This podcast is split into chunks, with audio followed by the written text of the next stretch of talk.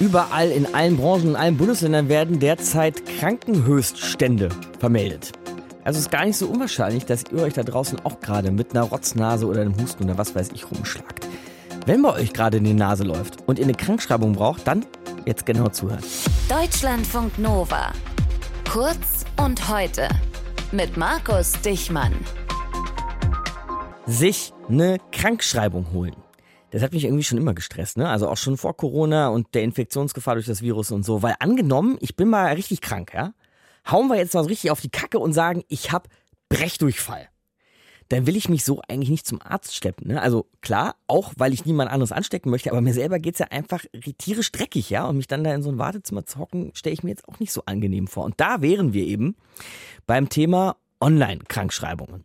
Der hat sich für uns Medizinjournalistin Christina Satori nochmal genauer angeschaut. Und Christina, das klingt natürlich total praktisch. Ne? Also ich bin krank zu Hause, mhm. lass mich online krank schreiben. Kann ich dann aber einfach jeden Arzt, jede Ärztin damit behelligen und sagen, hier bitte schreiben Sie mich mal online krank?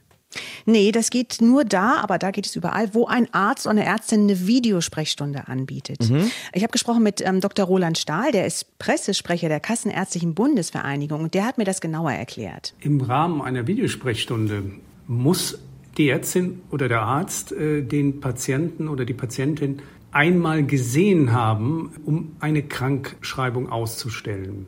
Das Sehen ist wichtig. Also nur per Mail jetzt ihm oder ihr schreiben, ne, ich bin krank, oder auch nur mal anrufen, das reicht nicht. Mhm. Also der Arzt oder die Ärztin muss mich live sehen, mindestens per Videochat. Sonst muss der Arbeitgeber diese Krankschreibung auch nicht anerkennen, wenn das jetzt nur telefonisch war. Aber es gibt eine Ausnahme und zwar für Corona. Da gibt es eine Sonderregelung. Ah, okay. Was wäre das für eine Ausnahme?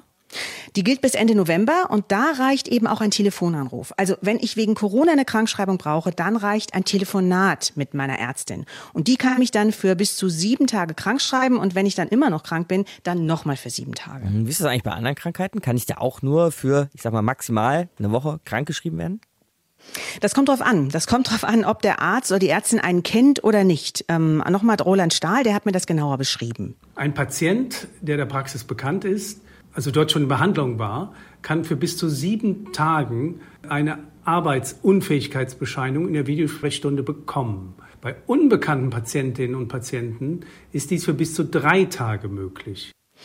Und die ÄrztInnen, die entscheiden auch, ob es ihnen reicht, dich per Videochat zu sehen und zu sprechen oder ob du doch besser in die Sprechstunde kommst. Also mhm. wenn du zum Beispiel sagst, oh, ich habe mega starke Bauchschmerzen, ich kann noch nicht mehr jetzt mehr das Knie anziehen, so weh tut das, kann das gut sein. Wäre eigentlich auch gut, wenn der Arzt oder die Ärztin dann sagt, bitte doch in die Praxis kommen. Jetzt gucken wir mal, ob nicht doch der Blinddarm entzündet Wenn's ist. Wenn es so doll weh tut, sollte man da vielleicht mal vorbeischauen. Wäre keine schlechte mhm. Idee. Ja, ja, genau. Es gibt ja, aber ja inzwischen auch Apps, ne, Christina, für Krankschreibung per mhm. Internet. Wie funktionieren mhm. die so? Mehrere. Die kann man ganz einfach runterladen. Also diese App selber, ich habe äh, zum Beispiel Zava mal ähm, runtergeladen, kostet nix. Dann geht man auf Termin buchen und da ist dann für jeden Tag, für jede Uhrzeit ein Arzt oder eine Ärztin angegeben, mit der man dann per Video für zehn Minuten verbunden wird. Es hat allerdings zwei Haken. Für manche Patienten kostet das was und es, man hat auch nicht sofort die Riesenauswahl. Ich habe das gestern mal gemacht, am Montag, ne, Anfang der Woche, man ist krank. Da gab es fast nur Termine bei einer Hals-Nasen-Ohrenärztin. Ist jetzt blöd, wenn man Rückenschmerzen hat. Und ähm, erst so mit ein paar Tagen Vorlauf, also ab Mittwoch, da gab es dann mehrere Termine bei einer Allgemeinärztin oder einem Notfallmediziner oder einem Orthopäden oder so. Und das Ding ist, du brauchst ja so eine Krankschreibung in der Regel sofort oder spätestens am dritten Tag. Das wären jetzt so die knappen Termine, aber du sagtest ja gerade, manche Patienten müssen auch bezahlen. Warum und was kostet das? Mhm, ja. Also bei dieser App war das ungefähr 20 Euro. Als Privatpatient kann man dann bei der Krankenkasse eine Erstattung fordern, hoffen, dass das klappt. Für gesetzlich Versicherte, da gab es nur einige wenige Termine, die da angeboten werden, die dann auch erstattet werden. Ansonsten muss man das dann halt selber zahlen. Es gibt eine andere App, die heißt Teledoc. Da zahlt jeder, auch Privatpatienten bekommen das wahrscheinlich nicht erstattet mhm. von ihrer Krankenkasse. Die haben sogar verschiedene Tarife. Also da kann man sagen, ich mache das pro Anruf bezahle ich oder ich schließe ein Abo ab, falls man öfters auch mal ein Rezept benötigt. Das kann man auch mit dieser App machen machen oder so. Es gibt aber eine ganze Vielzahl von Apps. Ne? Es gibt auch Teleklinik, Fernarzt und so. Immer also das gleiche Prinzip. Ein richtiger Markt auf jeden mhm. Fall inzwischen, ja. Wenn ich ja. jetzt also einen Arzt habe, den ich kenne, dann eben auch ohne App mit dem Kontakt habe mhm. und der mhm. macht eine Videosprechstunde, dann zahlt es aber schon meine Krankenkasse. Genau, da musst du nicht zahlen, dann zahlt es die Krankenkasse.